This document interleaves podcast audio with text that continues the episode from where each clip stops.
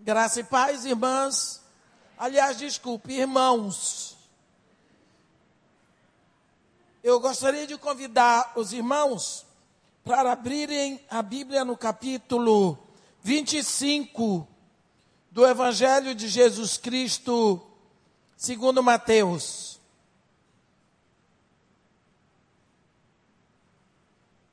Mateus, capítulo 25, Vamos começar no versículo 14.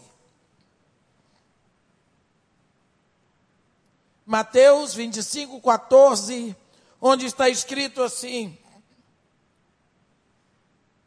O reino dos céus será como um homem que, ausentando-se do país, chamou os seus servos e lhes confiou os seus bens. A um deu cinco talentos, a outro dois e a outro um, a cada um segundo sua própria capacidade. E então partiu. O que recebera cinco talentos saiu imediatamente a negociar com ele e ganhou outros cinco. Do mesmo modo, o que recebera dois ganhou outros dois. Mas o que receberá um, saindo, abriu uma cova e escondeu o dinheiro do seu senhor. Depois de muito tempo, voltou o senhor daqueles servos e ajustou contas com eles. Então, aproximando-se o que recebera cinco talentos, entregou outros cinco, dizendo: Senhor, confiaste-me cinco talentos Eis aqui outros cinco talentos que ganhei. Disse-lhe o Senhor: Muito bem, servo bom e fiel. Foste fiel no pouco, sobre o muito te colocarei. Entra no gozo do teu Senhor. Aproximando-se também o que recebera dois talentos, disse: Senhor, dois talentos me confiaste. Aqui tens outros dois que ganhei. Disse-lhe o Senhor: Muito bem, servo bom e fiel. Foste fiel no pouco, sobre o muito te colocarei. Entra no gozo do teu Senhor. Chegando por fim o que recebera um talento, disse: Senhor, sabendo que és homem severo, que ceifas onde não semeaste, e ajuntas onde não espalhaste, Receoso, escondi na terra o teu talento, aqui tens o que é teu. Respondeu-lhe, porém, o Senhor: servo mau e negligente. Sabias que sei onde não semeei e ajunto onde não espalhei? Cumpria, portanto, que entregasses o meu dinheiro aos banqueiros, e eu, ao voltar, receberia com juros o que é meu. Tirai-lhe, pois, o talento e dai-o ao que tem dez. Porque a todo o que tem se lhe dará e terá em abundância. Mas o que não tem, até o que tem lhe será tirado. E o servo inútil, lançai-o para fora nas trevas. Ali haverá choro e ranger de dentes. Amém. É interessante que começam esses sermões escatológicos. Jesus Cristo começa a falar da parábola das dez virgens, que é uma visão escatológica. Aí ele diz que o reino dos céus será semelhante a dez virgens. Depois ele começa, mas o reino do céu será como o homem que, ausentando-se do país, chamou seus servos. Então, toda esta visão é voltada para o final dos tempos. E eu poderia perguntar a você hoje, meu irmão, onde você estaria hoje se você não tivesse medo de errar? Você já pensou Quantas coisas você perdeu na vida porque você teve medo de errar? Aqui, em Mateus 25, nós vemos um empresário rico que confiou nas mãos de três de seus servos os seus bens. É interessante que aqui a Bíblia diz que este homem confiou os seus bens. Ele pegou o que tinha e confiou. Mas a Bíblia também diz que ele deu segundo a capacidade de cada um. Significa que aqueles três servos, cada um tinha sua capacidade. O que tinha cinco, recebeu cinco talentos, tinha uma capacidade a mais. O que recebeu um tinha capacidade a menos, mas todos tinham capacidade. Nenhum foi deixado de fora. A um, ele entregou cinco talentos, a outro ele entregou três, e a outro entregou um. Quando nós pensamos nisso, e nós lembramos que nos tempos bíblicos, um talento era equivalente a 15 anos de salário, um talento, 15 anos de trabalho. Você pensa só o que é que esse homem botou na mão desses servos. Se bota na minha, você podia ter certeza que eu ia me espalhar era muito. 15 anos de salário. Você já pensou que você trabalha? Eu trabalho para Fátima. Ela diz: Vou dar umas voltas e vou lhe entregar 15 anos de seu salário na sua mão para você aplicar. Ou ela me diz: Eu vou colocar 30 anos de salário na sua mão. Ou então, 5 vezes 15, que já são 75 anos. É muito dinheiro. É muito dinheiro. Então, este Senhor estava confiando a eles uma tremenda oportunidade. Estava dando a eles uma oportunidade que eles nunca tinham visto, talvez nem tivessem sonhado. Deu, quando ele fez isso, ele deu a esses três servos a oportunidade para tratar o mercado de capitais, para agirem como se eles fossem grandes empresários.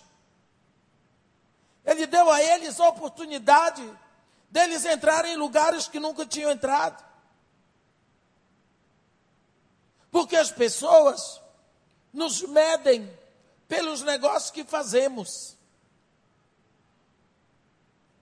Quando meu marido morreu, minhas irmãs resolveram que todos os anos elas iam trocar o carro do meu filho. Mas a gente tem uma mania de comprar carro à vista. Junta o dinheiro para comprar o carro. Então, todo mês de novembro, elas diziam para mim, Edi, tu vais numa concessionária da, e tu vês quanto é o carro este ano. Era um gol, assim, caixa de marcha, volante, pneus, não tinha ar-condicionado, não tinha mais nada. Mas elas tinham horror que o carro pudesse parar e quebrar com eles dentro de um, de um túnel e ele ficar preso dentro do túnel sem carro. Como meu marido tinha morrido, elas todas são solteiras minhas irmãs, só quem casou fui eu, ainda fiquei viúva. Então elas assumiram o garoto, ele é o dodói delas até hoje. Então elas disseram: quando você se formar, a gente vai lhe dar um carro bom com tudo, mas agora para a faculdade é assim: é um gol básico é, para não dar defeito. E eu, todos os anos, eu ia lá na concessionária e eu procurava ver quanto valia o carro dele, quanto precisava para pegar um novo. Então, todos os anos eu fazia aqui na Recreio. Aí elas disseram no ano dele se formar: qual é o carro que você vai querer para sua formatura? Aí ele deitou do que ele queria. Naquela época, o carro que a garotada queria era um Escort. Né? Hoje apelidaram até de cicatriz, que é Escort. Ele queria um Escort azul marinho com ar-condicionado, direção hidráulica, tudo, tudo, tudo, tudo. E eu disse para ele ver onde tinha. Ele viu numa tal de, acho que era Sunshine. Só que o filho do dono, não sei se era Sunshine, era colega dele de jiu-jitsu. Ele disse: Mamãe, o carro que eu quero está lá nessa agência e custa tanto, e eles vão dar tanto pelo meu. Falou com as tias, as tias botaram dinheiro na minha conta. E eu, vai para a favela, volta da favela. Mamãe tem que ir para encomendar, porque senão sobe o preço. Eu desci da favela do jeito que eu estava. Eu só tenho dois tipos de roupa. Uma que eu vou para o púlpito e a outra que eu vou para a favela e para os outros lugares. Aí eu fui, eu cheguei lá. Saltei do táxi. Olhei o número direitinho. Entrei, quando eu cheguei lá na porta, fiquei assim olhando os carros. Quem é que vai numa concessionária se não for para comprar carro? Isso é o que eu achava. Porque se eu vou num lugar porque eu quero comprar aquilo, eu não saio assim para olhar a vitrine. Se eu vou, eu sei o que é que eu vou comprar, vou direto naquilo, comprei e vou embora. Aí veio um homem e disse assim: Deseja alguma coisa? Eu disse para ele: eu queria ver esse carro aqui. Esses são carros muito caros. Eu pensei, eu devo estar tá muito ruim mesmo. São carros muito caros. Eu peguei e disse, mas eu só vou dar uma olhada. Não é para qualquer um olhar. Eu disse, eu não sou qualquer um nem qualquer uma. Você vai fazer o favor de chamar o Kiko, o seu patrão. Chama o Kiko!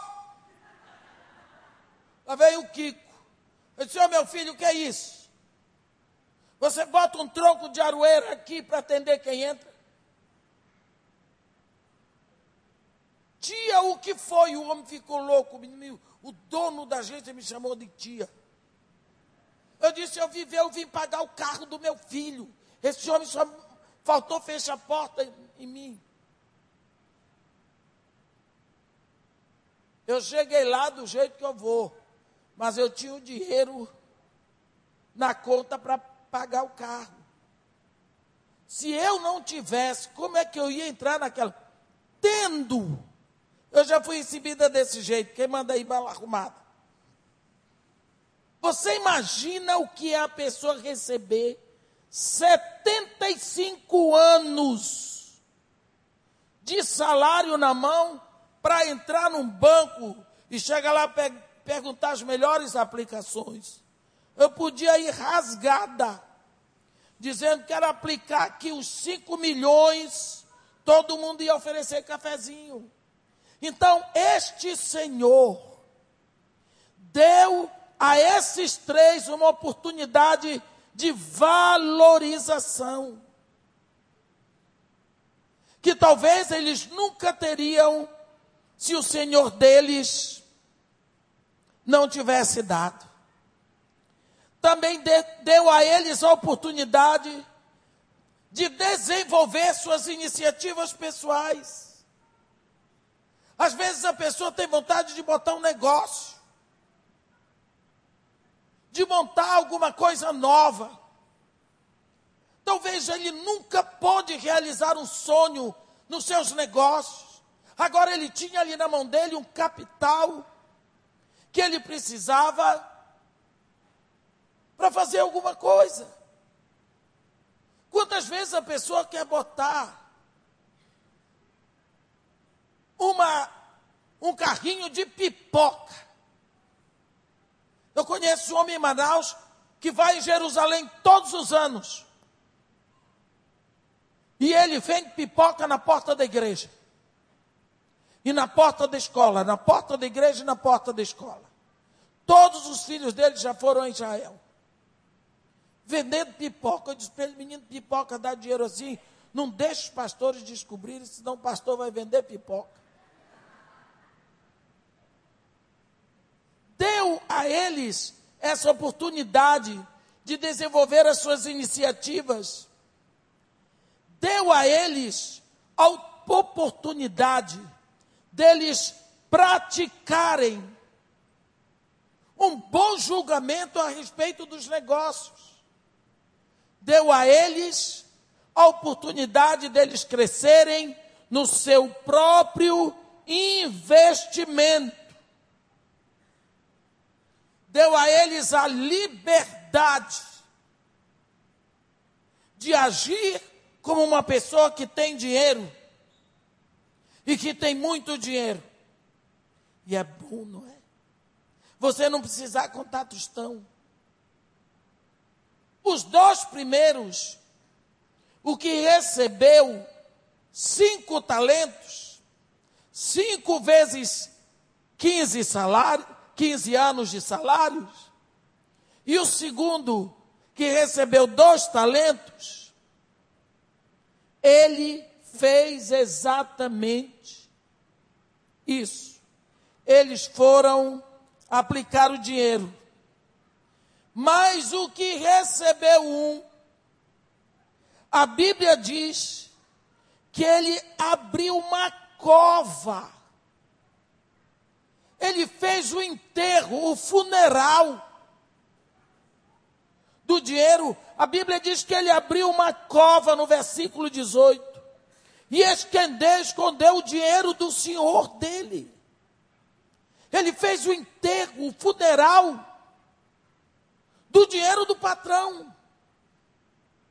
A Bíblia só falta dizer, isso é Jesus que está falando, hein? Essas palavras são de Jesus Cristo, que ele botou num caixão e fez o funeral do dinheiro. Vai ficar aqui até ele voltar. Se o dono queria ficar o tempo todo com aquele talento, não teria entregue na mão dele. Jogou fora a oportunidade. Ele não vai ser julgado pelo que ele fez. O interessante é que Jesus Cristo deixa muito claro que esse servo ele não vai ser julgado pelo que ele fez, pelo fato dele enterrado, ter enterrado o talento, dele ter feito funeral da bênção. Ele vai ser julgado pelo que ele podia ter feito e não fez. Porque existem coisas que a gente faz errado.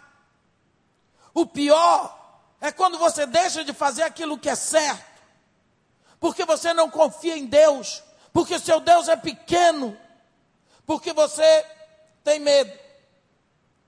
Jesus chamou esse servo de servo mau e preguiçoso.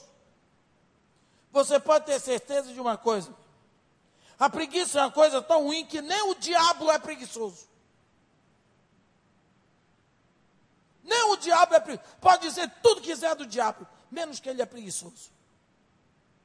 Olha, o medo do fracasso, ele sempre nos leva a querer enterrar o nosso talento. Porque você tem medo. Esse medo é baseado no orgulho, medo de pagar o mico, medo que os outros vejam que você falhou. Toda pessoa que não se expõe, ela é orgulhosa. Ela não quer que riam delas. Elas só querem mostrar vitória. Isso é orgulho. Porque Deus não faz acepção de filhos e ninguém aqui é perfeito. A Bíblia diz: todos pecaram e destituídos foram da glória de Deus. Então, quando você nasceu, Deus já tinha temperado você com talentos, com dons. Nós encontramos três blocos de dons bem claros na Bíblia. Romanos 12 são os dons do Pai.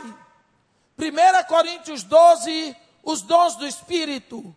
Efésios 4, 12, 11, os dons do Filho. Os dons do Pai são chamados dons da graça. Os dons do Espírito, dons espirituais. Os dons do Filho, dons de ministérios ou dons ministeriais. Mas vamos ver aqui que quando Deus está formando você no ventre da sua mãe, porque é Deus que forma, ele diz para Jeremias no capítulo 1: Antes que eu te formasse no ventre da tua mãe, eu te consagrei.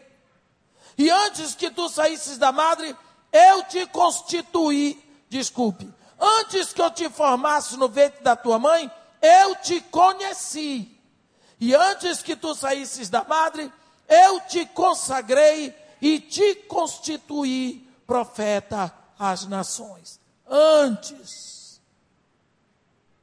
No Salmo 139, o salmista diz: Tu formaste o meu interior. Tu me teceste no ventre da minha mãe. Você sabe o que é tecer? Tecer hoje, você compra um, uma tela e você vai, já está tudo marcadinho. Naquela época que o salmista escreveu isso, você tinha que fabricar o pano para depois ir contando. Dois para lá, dois para cá, dois para lá, escolhendo as linhas, formando as cores.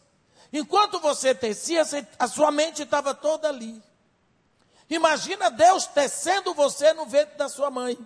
Sua mãe não sabia de nada nem sabia que você estava ali. Quando descobriu, o negócio estava longe. Deus tecendo você e colocando ingredientes dele. Sabe o que é isso?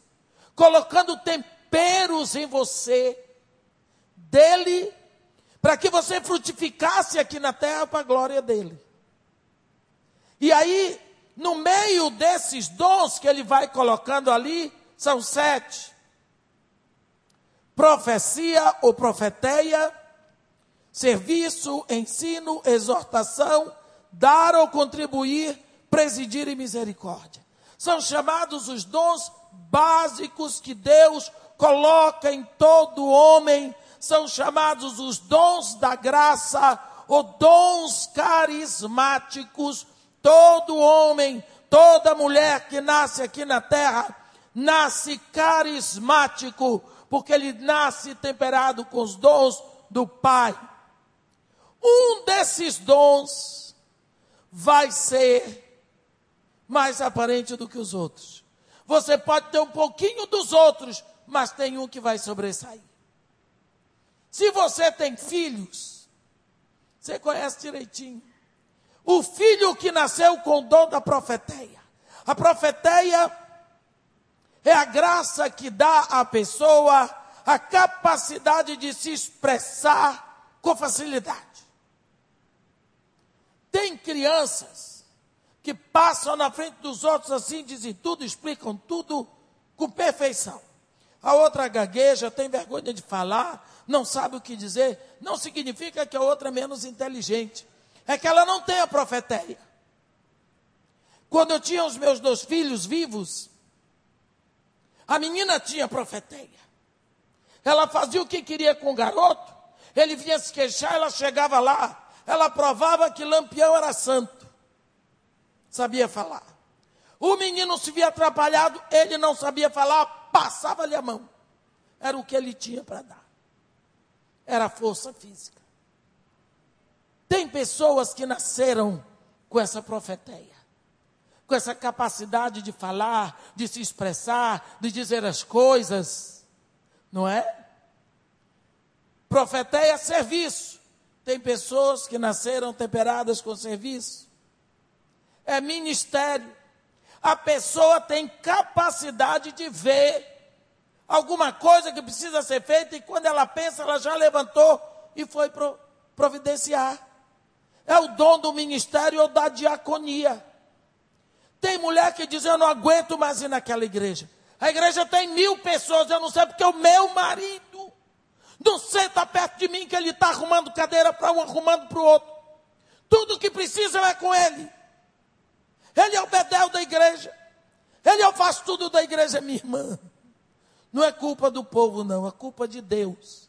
Ele temperou o seu marido com o dom do ministério. O seu marido é capacitado a enxergar a necessidade e suprir. E se ele não fizer isso, ele não vai ser feliz. Deixa ele ser bedel, que ele está feliz desse jeito. Esse é o dom do serviço. O dom do ensino. Tem pessoas que nascem e são ratos de biblioteca. Gostam. Não tem festa que os anime, não tem praia, porque eles gostam de livro. Tem filho que você tem que sentar com ele para ver se ele leu uma página.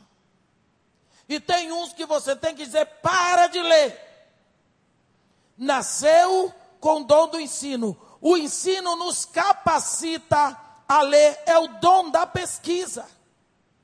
Gente que pesquisa é nasceu com esse dom. Não precisa do Espírito Santo, não. Ele foi temperado no ventre da mãe com o dom da pesquisa.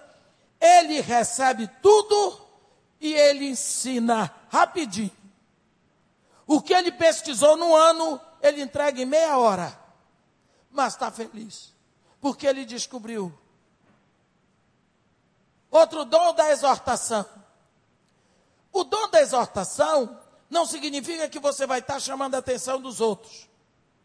O dom da exortação é o dom, é, capacita a pessoa a falar pouco, mas falar forte. Às vezes a pessoa acha que quem fala muito tem o dom da exortação. Não. É quem fala forte e preciso. Chega diante do advogado, o tagarela perde. Porque quando aquele que tem o dom da exortação abre a boca, ele diz três, quatro palavras e convenceu o juiz. Acabou. Você tem que saber quem é um advogado seu para lhe defender. É aquele que tem o dom da exortação. Ele chega lá e diz três coisas bem sérias e o juiz só enxerga o que ele disse, porque ele tem o dom da exortação. Tem o dom de dar e contribuir. É um dom que capacita a pessoa a ganhar dinheiro. Você diz, puxa, lá, cá, lá no meu trabalho tem um cabra que é macumbeiro. Macumbeiro. Ele não vale nada. Agora eu sou crente. Eu sou dizimista. Eu sou ofertante. Sou filho de Deus. Nós ganhamos o mesmo salário. O cara está com três apartamentos, eu não consegui sair do meu de dois quartos. Por quê? Que Deus abençoe o ganho dele. O homem nasceu temperado com o dom da contribuição. Não adianta. O dom, esse dom capacita a pessoa a ver e saber como usar o dinheiro. Eu vou dizer uma coisa para você. Se você hoje disser para mim, irmã, eu tenho um cheque de 50 mil reais para lhe dar, você ainda não me deu, você só vai me dar quando eu sair daqui. Mas eu já gastei todinho. Porque eu já sei tudo onde eu vou botar o dinheiro. Eu nem pensei que eu, se eu deixar um mês numa aplicação, aí eu vou ganhar mais um pouquinho. Isso não me passa na cabeça. Mas uma pessoa que tem esse dom, Ele diz: Oba! Tem todas essas coisas para fazer, nós vamos fazer isso com o lucro dos 50. Ele vai arranjar o meio, ele vai vender pipoca, sorvete, cachorro quente, os 50 vão ficar intactos e dali ele vai ganhar o dinheiro para poder fazer todas as coisas em cima daqueles 50. Ele sabe como aplicar aqueles 50 e ganhar dinheiro em cima dos 50. Eu sei como gastar. Eu não tenho o dom. Presidir é outro dom da graça, da caris, que Deus coloca em nós. Tem pessoas que nascem com o dom da, presidência. É o dom de saber mandar, tem gente que chama que é dom de liderança. Você vê na sua casa, tem filho seu, que ele vira para você e diz tudo como deve fazer, como tem que ser, ele dá ordem em todo mundo. Dá ordem. Ele vê como o assunto de hoje vai afetar o dia de amanhã. O outro não vê nada. Se você pega na igreja Vamos fundar a rede das mulheres. Quem é que vai liderar a rede das mulheres? A mulher do pastor. A mulher do pastor não tem um pingo do dom da presidência, ela vai esferrar todinho. Porque no grupo tem duas que têm o dom da liderança e não vão fazer a vida dela fácil. Porque essas duas enxergam que a administração dela é péssima. E ela, coitada, não vê nada. Então é melhor deixar a mulher do pastor de lado, coitada da Amanda, e entregar a liderança para alguém que tem o dom de presidir. E aí, nessa turma de sete dons da graça, vem também o dom da misericórdia. Existem pessoas que são misericordiosas. Elas transpiram misericórdia.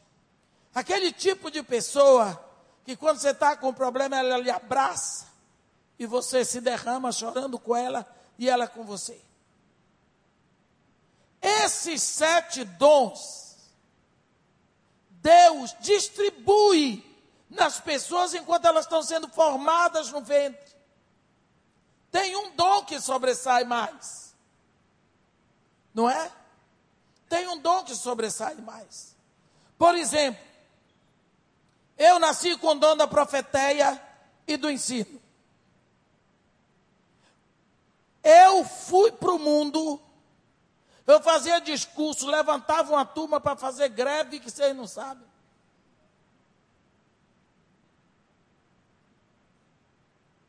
Era psicóloga. Hoje eu não sou mais nada. Chegava uma pessoa diante de mim com problema de homossexualismo, vai fundo, meu filho. Não era crente. No dia que Jesus converteu o meu coração, Espírito Santo entrou na minha vida, Espírito Santo cristianizou o dom básico que estava em mim que Deus já tinha colocado em mim no ventre da minha mãe. E o Espírito Santo, então, ele vem trazer os dons necessários em cima desse dom da graça que eu já trouxe. Por isso que a Bíblia diz: procurai com zelo os melhores dons. Não tem dom melhor nem dom pior. Mas no meu caso eu vou orar para quando eu estiver pregando Espírito Santo me assistir com a palavra de sabedoria, com a palavra de conhecimento, com a profecia, com a fé. Por quê? Porque o ministério é de palavra. Meu ministério é de palavra. Se eu estou pregando, eu não vou pedir a Deus ministério de cura. Eu preciso de ministério da palavra. Às vezes eu saio lá, irmã, a palavra foi só para mim, eu não sei. Irmã, parece que a senhora adivinhou, não adivinhei nada, não sei de nada. Mas a palavra de sabedoria vem, a palavra de conhecimento vem, a fé vem, a profecia, tudo isso. E a depender como eu vou investir, o filho me chama para o ministério. E resultado, porque eu fui temperada com profecia e ensino no ventre da minha mãe, o Espírito me dá a palavra de sabedoria, de conhecimento, profecia, o filho me chama no ministério profético, de pregação da palavra. Porque na Bíblia não tem ministério de pregador, só Eclesiastes, que é pregador no, no grego. Você entendeu como é que a coisa vem? Você vem temperado lá do berço para aquilo que Deus quer que você faça aqui na terra. E você tem que trabalhar essa graça que já lhe foi dada. Então você vê aqui que se nós não tivermos coragem, nós vamos deixar que o, o medo do fracasso nos leve a enterrar aquilo que Deus colocou em nós lá no ventre da nossa mãe. E eu vou dizer uma coisa para você: se eu fosse o diabo, eu ia fazer o máximo que para cada crente enterrar o dom que Deus já botou lá, antes de você nascer. Porque a partir desse dom, Deus vai ser glorificado na sua vida. Não é? Se nós não tivermos a coragem para começar, já terminamos. Antes de começar, antes de tentar. Tem pessoas que têm medo de tentar. Preste atenção uma coisa. Quando você entendeu que você era bípede, você começou a querer levantar. Sentava, engatinhava, depois você começou a segurar nas coisas. Ia levantar, tremia, tremia, caía. Até o dia que você levantou sozinho, espigou e riu. Para todo mundo, vitória. Aí você começou a dar seus passos. Tremia de medo, mas não desistiu. Andava se segurando nas coisas. Quando chegava na hora de ir para outra cadeira, pensava, pensava, pensava, sentava no chão e ia. Depois sentava, dava um passo, outro pá na cadeira. Vitória.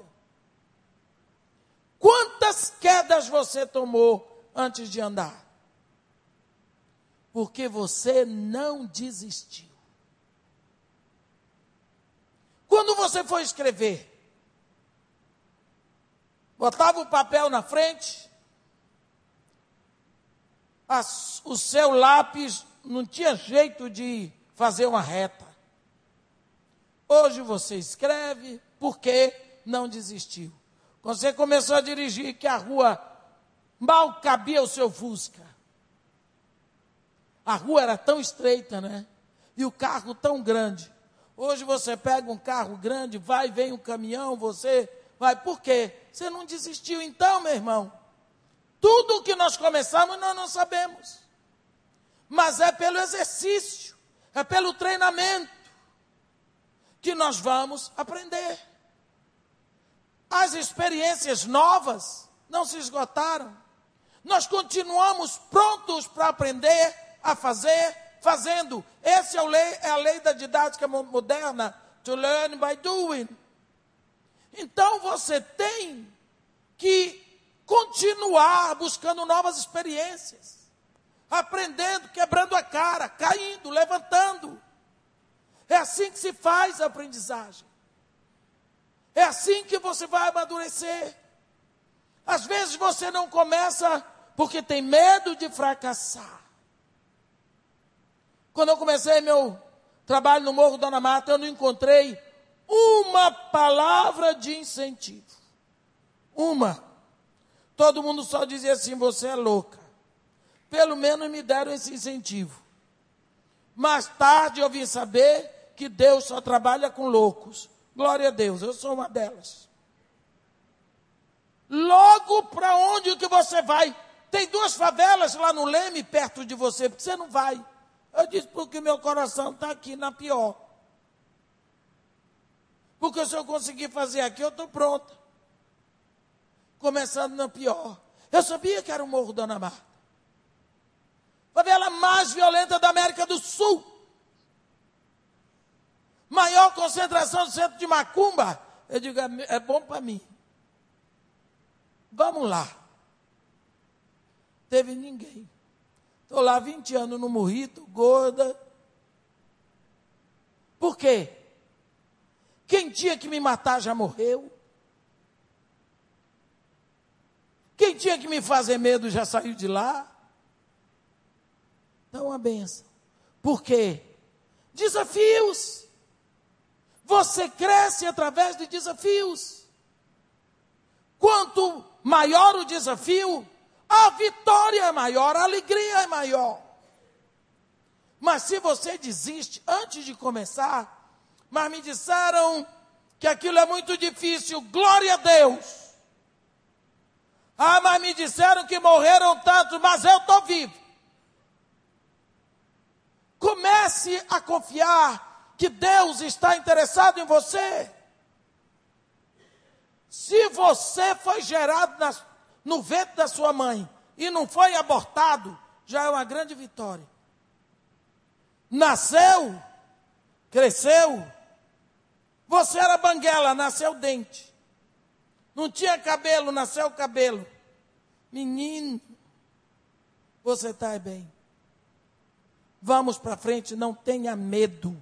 Sabe por quê? Quando você nasceu, você fez assim, ó. Você inspirou o ar. Quando você morrer, você vai fazer assim, ó. Quando você nasce, você inspira. Quando você morre, você expira. A vida é apenas uma respiração. Entre uma, entre a inspiração e a expiração existem muitas respirações. Mas o que vale a primeira e a última. Você ainda não inspirou. Está na hora de fazer alguma coisa. Se mova. Faça alguma coisa diferente. Prove a você mesmo que você pode fazer. Como é que você consegue viver essa vidinha igual todos os dias? Misericórdia, acorda, toma café, faz ginástica, prepara almoço, come, assiste televisão. Que vida chata. Eu já acordei hoje, quatro horas da manhã, fiz o que tinha que fazer, fui para o aeroporto, às sete horas em Curitiba, houve uma briga para descobrir minha passagem, consegui. Fiquei lá esperando até 11h15, porque o, o aeroporto aqui estava fechado. Cheguei em casa, fui para o banco, fui no supermercado, fiz almoço. Eu almocei 5 e meia da tarde, pronta para vir para cá. Estou aqui, daqui vou para casa. Amanhã tem. E é assim. E é desse jeito. E quarta-feira eu prego, eu prego amanhã aqui, caminho de Teresópolis. Quarta-feira, depois do almoço, viajo para São Paulo. Prego em São Paulo, durmo e volto seis horas da manhã para pregar às dez em Botafogo. De manhã e de noite, sexta-feira vou para Campinas. Volto, chego segunda-feira. E você acha que isso é o quê? Eu estou provando a mim mesmo que eu não tenho limites. Por quê? Porque Deus colocou em mim um poder que não tem limite. Agora eu conheço muita gente da minha idade que assumiu um camisolão. E a única agenda que tem é a agenda do médico. Para ver que dia vai para o médico. Chega na cozinha deles a lista de remédio misericórdia. E está sempre se queixando. Ore por mim, vou. Não. Quer orar comigo? Venha. Por quê? Porque se limitaram. Sacode esse peso. Olha para frente, para as oportunidades. Este Senhor deu oportunidades tremendas a esses servos. Oportunidades. Você já pensou o que é dinheiro na mão? O Senhor não disse para eles o que é que eles tinham que fazer. Eles podiam ir fazer cruzeiro no Mediterrâneo. O cara tem coragem de enterrar. Não quero nem ver. Porque ele podia ter deixado o talento lá. Todo dia ele dava uma olhadinha, uma cheiradinha. Mas não enterrou. E não queria nem lembrar. Esse só queria ter certeza que ele não ia perder. Olha, Deus comissionou pessoas como Moisés, como Gideão, como Débora, como Esther, mas todos tiveram que superar os seus medos. Moisés, Moisés teve um, um gigante imenso para ele vencer. Você sabe o que é você ter que fazer discurso sendo gado? Moisés ficou 40 anos no deserto, sem falar. Era só ovelha. Quando Deus diz para ele: Você vai para o Faraó. Você vai dizer para ele que deixa o meu povo sair para me servir. Ele disse: Ah, sou pesado de língua. Deus disse: Eu não quero saber. O problema é esse: eu vou lhe dar seu irmão para falar, mas você vai. Ele vai ser a sua boca, mas você vai. Pensa o mico. Chegam os dois judeus, Moisés e o intérprete. Moisés dizia para Faraó assim: o, o Senhor, e Arão dizia: ele está dizendo que o Senhor. Quer dizer, pior do que um gago é um gago com intérprete. Então, ridículo e todo mundo dando gargalhada deles. Ele teve que superar isso tudo. E o medo do fracasso? E o medo de não dar certo? Quando Deus chamou Noé, disse para ele: Você vai fazer uma arca, um navio. Quando ele começou a cortar, se preste, fazer tábuas, sem serra elétrica, o povo ficava dizendo: E aí, Moisés? E aí, Jó? Ô, Noé? O que você está fazendo, rapaz? É um navio, porque Deus vai dar cabo. Ele começou a pregar. O povo dizia: Noé, você é louco. Você está fazendo um navio aqui no deserto. Navio se constrói na beira do mar. Como é que você vai carregar esse navio para o mar? Olha o ataque. Olha o ataque na vida desse homem. Mas ele não desistiu. E ficou provado que ele não precisava levar o navio no mar. Deus trouxe o mar ao navio. Assim foi Josué. Quando Deus diz para ele: Josué, meu servo, Moisés é morto. Dispõe-te agora, atravessa esse Jordão com todo esse povo. Josué disse misericórdia. E agora? Como é que eu vou substituir Moisés? Moisés era um homem príncipe egípcio. Estudou toda a ciência avançada, as letras, fala muitas línguas Moisés é um homem finíssimo. Moisés é o homem que estende a mão sobre o mar e o mar se abre. Bate na rocha, a rocha produz água. Fala com Deus face a face. Como que eu, ex-escravo judeu, eu vou substituir um homem desse? E Deus diz para ele: Como eu fui com Moisés, serei contigo. Ele teve que vencer o seu medo. Quando ele levantou e disse para o povo: Preparem-se, porque daqui a três dias atravessaremos esse Jordão. Eles estavam no lugar mais caudaloso do rio. Você acha o que o povo fez com ele? Pronto, doido.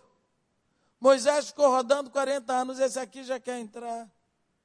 Ei, Josué, cai na real, meu Cadê os navios para atravessarmos? Cadê os barcos? A gente tem. Como é que vai atravessar? Eu não sei, prepare-se em três dias. Você está vendo que todos esses grandes heróis da fé tiveram que lutar com seus medos? Em 2 Crônicas 20, o grande Josafá, a Bíblia diz que quando disseram para ele que vinha o exército dos Amonitas, dos Moabitas e dos filhos de Seir, a Bíblia diz ele teve medo. E no versículo 12 do capítulo 20 de 2 Crônicas, quando ele está orando, ele diz: Senhor, é grande essa multidão que vem contra nós e nós não sabemos o que fazer, mas os nossos olhos estão fitos em Ti. Ele fez essa oração em voz alta diante de todo o povo de Judá, de todos os homens e mulheres e crianças e jovens. Ele confessou que estava com medo. Mas você vê que na hora que Deus manda ir, ele foi pronto para celebrar. Botou sacerdote na frente cantando. Ele foi pronto para celebração porque ele sabia que Deus estava na sua retaguarda e na frente. E será que Deus, que é seu pai, esqueceu de você? Se Deus chamou Esther e deu vitória a Esther, uma jovem judia escrava, órfã, sem cultura, que nem tinha Jesus no coração, como é que ela traz vitória para o seu povo? Por que é que você vai falhar? Isso deve acontecer conosco. Nós precisamos saber que aquele que é nosso Pai é fiel e verdadeiro e ele tem em todas as suas promessas o sim e o amém. O medo da pobreza fez com que Jacó enganasse seu pai o medo de morrer de fome levou os israelitas a desejarem antes ser escravos no Egito. Quem me dera morrer ao lado morrer ao lado das panelas cheias de carne no Egito. Que saudade do alho, do pepino, da cebola, do, do melão do Egito. Só pensava no que ficou para trás. Por causa do estômago. Olha, quantas vezes nós temos sido assim ingratos com Deus. Deus havia tirado esse povo da escravidão e eles preferiam a escravidão porque eles não acreditavam que Deus era suficientemente poderoso para dar conta deles. Medo das críticas fez com que Pedro negasse Jesus três vezes. Você tem que decidir hoje, meu irmão, que você não vai deixar o medo ser uma barreira na sua vida. É preciso que você se exponha a situações novas. Na oração e no desejo. Descubra qual é o desejo que está no seu coração. Descubra qual é o sonho que você engavetou. Descubra qual é o sonho que você fez funeral dele. Porque deve haver sonho na sua vida que você fez funeral. Deve ter algum talento que você fez funeral. Eu conheci lá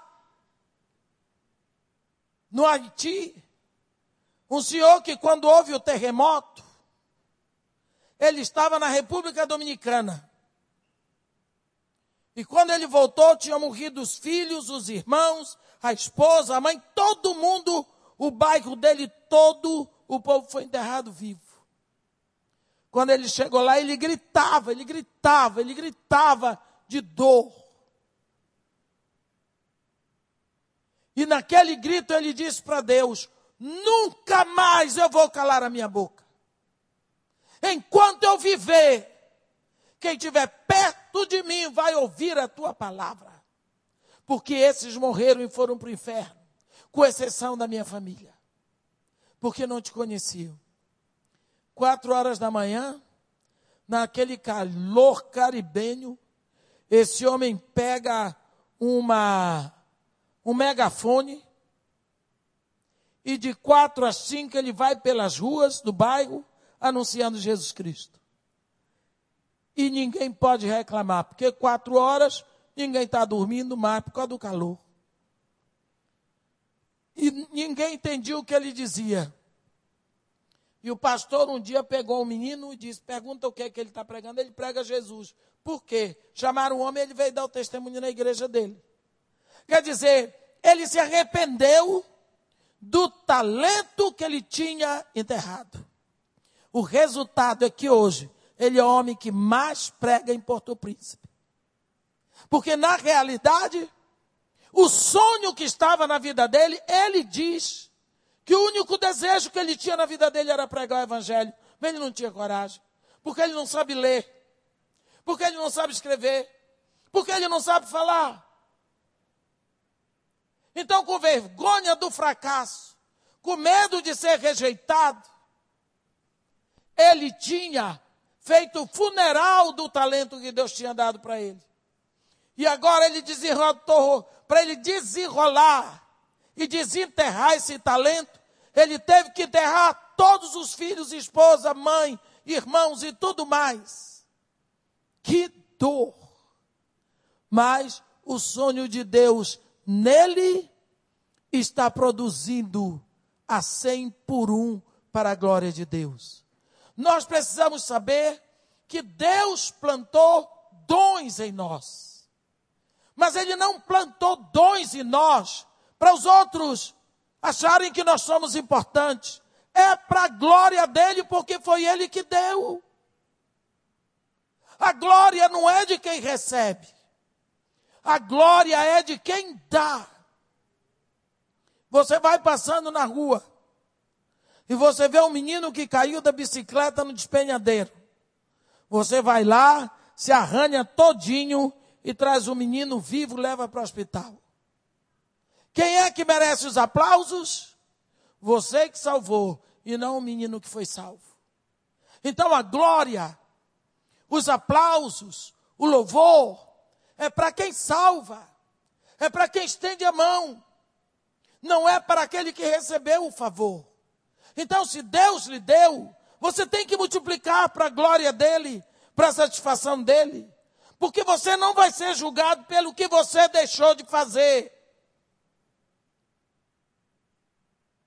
Você não vai ser julgado pelo que você deixou de fazer. Você vai ser julgado pelo que você não usou com medo que não desse certo. Porque eu vou lhe dizer para você: todo bem vem lá do alto, toda boa dádiva, todo dom perfeito vem lá do alto, descendo do Pai das luzes, em quem não pode haver variação tem sombra de mudança. Se você tem uma linda voz para cantar, saiba que ele lhe deu. Trabalhe esse talento. Vá fundo, vá procurar um meio de afinar sua voz, para você ter uma capacidade vital maior ainda, para você poder cantar melhor para adorar ao Deus, levando a igreja à adoração. Porque é isso que Deus quer de você.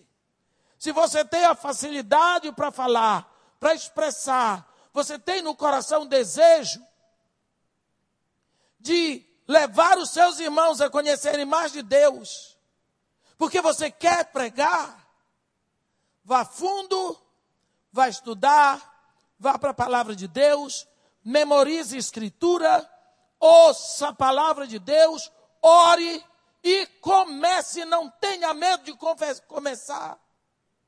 Não tenha medo de começar. Porque nós sempre, quando começamos, não sabemos. Você não vai querer começar nos grandes púlpitos. Não é? Você sabe onde eu comecei a pregar? Na rua, numa pracinha na frente da favela.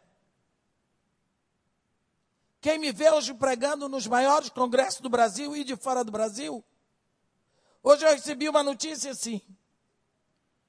É imprescindível a sua presença no Congresso da Mais, onde a senhora estará com Russell, os quatro nomes assim do pico. Eu pensei assim, quando eu comecei, essa turma já estava lá em cima. Eu dou glória a Deus que eles ainda estão. Porque é bonito você ouvir e ver o seu shed. É um exemplo de vida. Como é bom ver homens santos. Não é? Como é bom você pregar do lado.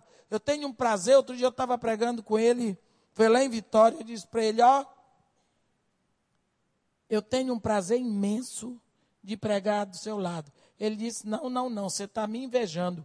Eu é que digo isso a seu respeito. Eu disse: Vamos jogar confete aqui. Porque eu brinco muito com ele, gosto muito da esposa dele. Mas isso para mim é uma honra. Agora vocês sabem o quanto eu venho batalhando para pregar cada dia mais de acordo com a vontade do meu Pai porque a glória é para Ele. E eu vou dar conta de tudo que eu prego. Se preguei errado, misericórdia. Então nós precisamos tomar esse dom. Se você não sabe como começar, entregue-o na igreja. Pastor, eu tenho um grande desejo no meu coração de fazer assim, assim, assim, assim. Eu tenho tempo, eu quero produzir, eu quero botar o meu talento para a glória de Deus, que eu tenho enterrado ele até hoje. Eu tenho enterrado o meu talento. E eu não quero ser coveiro de talento que meu pai me deu. O pastor vai arranjar um jeito para você. Porque pastor gosta muito dessas coisas. Nós vamos ver quando Jesus Cristo se apresenta perto desses três servos. Ele elogia o primeiro, elogia o segundo, e no versículo 24 diz assim: Chegando por fim o que recebera um talento, ele disse: Senhor, sabendo que és homem severo, que ceifas onde não semeaste, e ajuntas onde não espalhaste, receoso, escondi na terra o teu talento. Aqui tens o que é teu. Respondeu-lhe, porém, o Senhor: servo mau e preguiçoso, negligente. Sabias que sei onde não semeei e ajunto onde não espalhei? Tu sabias isso? Quem foi que te disse? Onde tu já me viste fazer isso? Significa, tu não me conheces. Tu não me conheces. Como é que você pode servir bem ao Senhor se você não conhece? Se esse conhecesse, saberia o que ia agradar ao Senhor. Por isso Jesus Cristo diz: muitas prostitutas vos precederão no reino dos céus. Ele não sabia que o senhor dele ia ficar tão ofendido porque ele teve medo. Jesus não quer que tenhamos medo dele. Ele quer que tenhamos temor e sejamos obedientes. E ele diz aqui uma palavra terrível. E o servo inútil lançai-o para fora nas trevas. Por quê? Porque ele é servo e não conhece o seu senhor. Como é que você vai conhecer se você não gasta tempo com ele? Quando você o conhece, você vai querer servi-lo de modo agradável. Portanto, nós sabemos que Deus colocou talentos tremendos em nós. E uma das coisas que me chama mais atenção nesse trecho é que o, ser, o Senhor deu os talentos que eram dele. Ele não deu os talentos que estavam no banco ou que estavam na fazenda, mas os dele. Deu sete dos seus talentos. O que Deus deu para você são dons dele que ele distribuiu em nós. E ele quer que isso seja multiplicado em nós para a sua glória. Então Deus já plantou talentos em você. Já plantou graça, já plantou dons. É preciso que você comece a ver Onde você tem enterrado? O que é que está enterrando esses talentos? Procure ajudar os seus filhos a desenvolver os talentos que estão escondidos neles. Porque senão a Rede Globo vai trazer tanta coisa em cima e ele não vai precisar enterrar. O mundo enterra nele de forma que ele não vai poder perceber que ele tem. É preciso que você, como pai, como mãe, dê a eles oportunidades para eles se expressarem.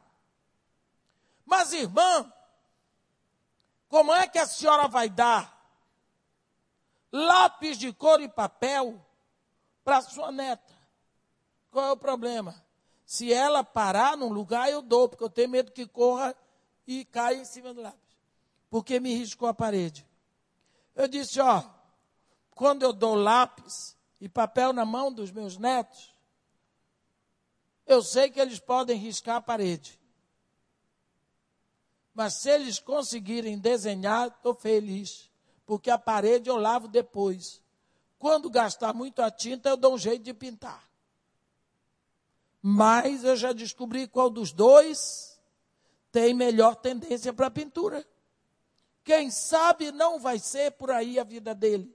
Quem sabe Deus não vai ser glorificado através disso. O menino desenha melhor do que eu. Ele desenha uma baleia, que é uma maravilha, bota Jonas lá dentro. E bota a televisão para Jonas assistir. Sofá. Pinta um coral de anjos dentro da barriga de Jonas cantando para Jonas dormir. Olha a imaginação. Nunca pensei nisso. Nunca pensei nisso. Então isso não é uma benção? Vou parar de que a avó, quando começa a falar de neto, até exagera. Então, meus irmãos, quais são os sonhos que você deixou para trás que achou que era impossível? Você queria tocar piano e agora acha que está muito velho? Comece.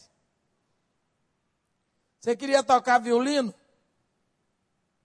Acha que está muito velho? Comece. Você queria ser um grande pregador? Comece pequeno que você chegue lá. Você chega lá. Sempre tem espaço no reino de Deus no reino de Deus não tem desempregado, a não ser quem é preguiçoso. Amém? Mas Deus colocou dons em você. Ele plantou um tesouro de inestimável valor em você e ele quer receber os frutos. Senhor Deus, nosso Pai, nós reconhecemos hoje que a tua bondade e a tua misericórdia, ela nos sustentam desde toda a eternidade. Sabemos do quanto tu tens investido em nós. Tu investiste tanto que investiste a vida do teu próprio filho.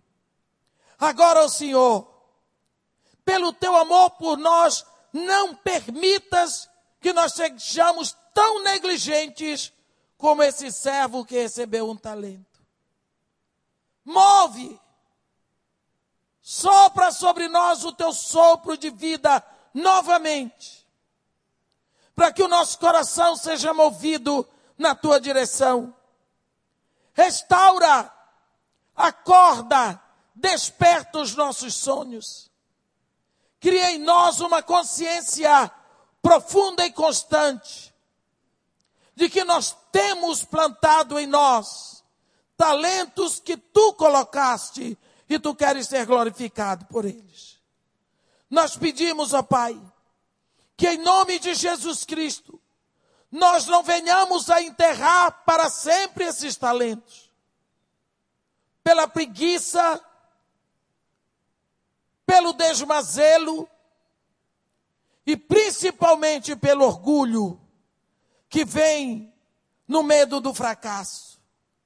Às vezes nós usamos palavras que parecem muito sábias, que precisamos ser cuidadosos.